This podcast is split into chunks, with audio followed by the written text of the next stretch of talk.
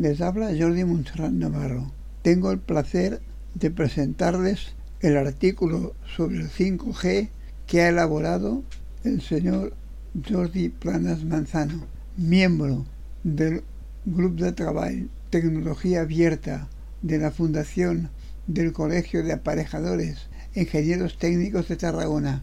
Jordi Planas Manzano es un ex empresario informático y actualmente ya retirado asesora a emprendedores. Sin más preámbulos, les dejo con el artículo. Introducción al 5G. Para entender el que significa el 5G conviene dar un vistazo a los inicios de la telefonía móvil. Inicios. Empezó analógicamente en los años 20 del siglo pasado utilizado principalmente por las fuerzas públicas, y el primer servicio comercial se ofreció en los EU. A mitades de la década de los 40 ofreciendo un servicio que hoy en día consideraríamos deficiente. Desarrollo de las tecnologías de base. Un hecho capital fue el desarrollo de la red celular de antenas, en que cada una crea una zona, celda, en una frecuencia, que es diferente a todas las de las antenas que lo rodean. De este modo un teléfono puede saltar de una antena al otro tan solo cambiando la frecuencia sin colgar la llamada. Este tipo de red se desarrolló entre los años 40 y 60. En estas fechas todavía no podían usar frecuencias altas, cosa necesaria, cosa que se resolvió a principios de los 70. 1G primera generación, analógica celular.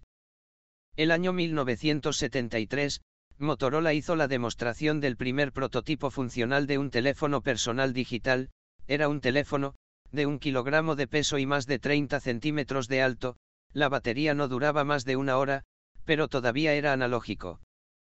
La comercialización de este tipo de teléfonos empezó en los años 80, sueño aquellos que parecían un teléfono de dial encima de una batería de coche, y que íbamos arrastrando por un lado a otro.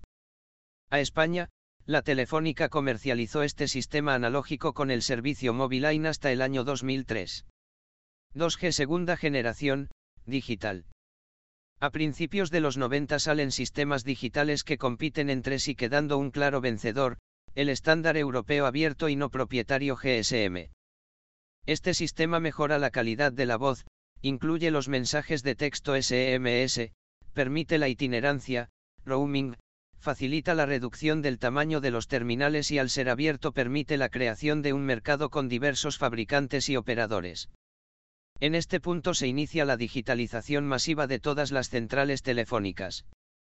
Existe una generación intermedia, denominada 2.5G, que a finales de los 90 nos aporta los mensajes enriquecidos y multimedia EMS y MMS, aumenta la velocidad y la calidad digital con un sistema más avanzado de conexión a Internet, el General Packet Radio System, GPRS.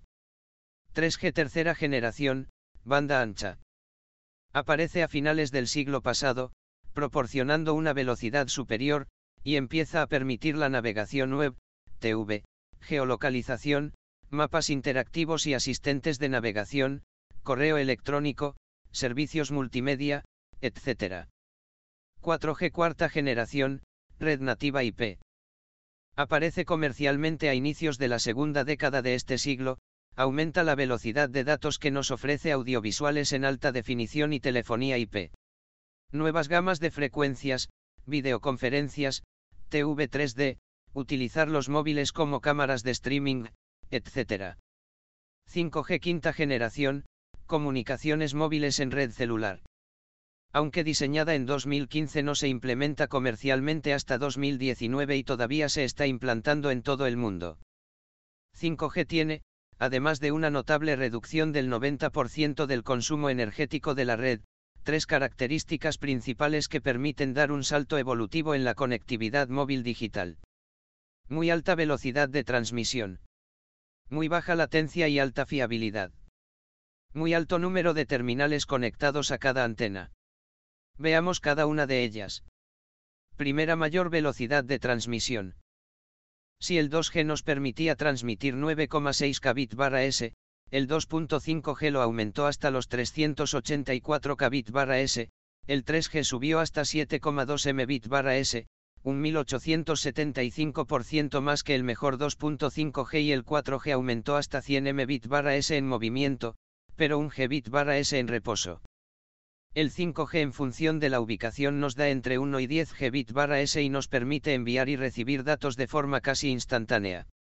Estamos ante velocidades asombrosas, incluso comparándolas con nuestras conexiones de fibra doméstica. Por ejemplo, descargar el juego Fornite tarda unos 14 minutos en 4G, en 5G el tiempo se reduce hasta los 24 segundos y una película de 2 horas en 4G tarda 6 minutos y ahora en 3,6 segundos. Esto nos sitúa en una situación, donde el volumen de datos nos deja de preocupar y nos podemos fijar en otras cosas.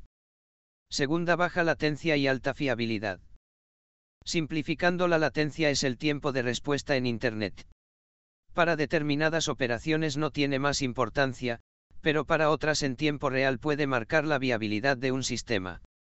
En 3G la latencia está sobre los 70 milisegundos, en 4G se reduce a la mitad. Pues bien, en 5G la latencia es casi nula. Además, añade la característica de su alta fiabilidad, el sistema garantiza de que no nos va a fallar nunca, aseguran una fiabilidad del 99,999%. 3 número de terminales conectados por antena. Multiplica por 100 el número de terminales conectados por antena respecto al mejor 4G, hasta un millón de conexiones por kilómetro cuadrado. Esto permitirá tener buena cobertura en los eventos masivos de decenas de miles de personas, pero también permitirá la conexión masiva de sensores de la Internet de las cosas que poblarán nuestro entorno en poco tiempo. También permitirá la conexión de objetos cotidianos. Y con todo esto, ¿qué? Demos una ojeada donde se van a notar los cambios. Para los usuarios. Una mejora notable de la experiencia global y la llegada de aplicaciones que hasta ahora no eran posibles.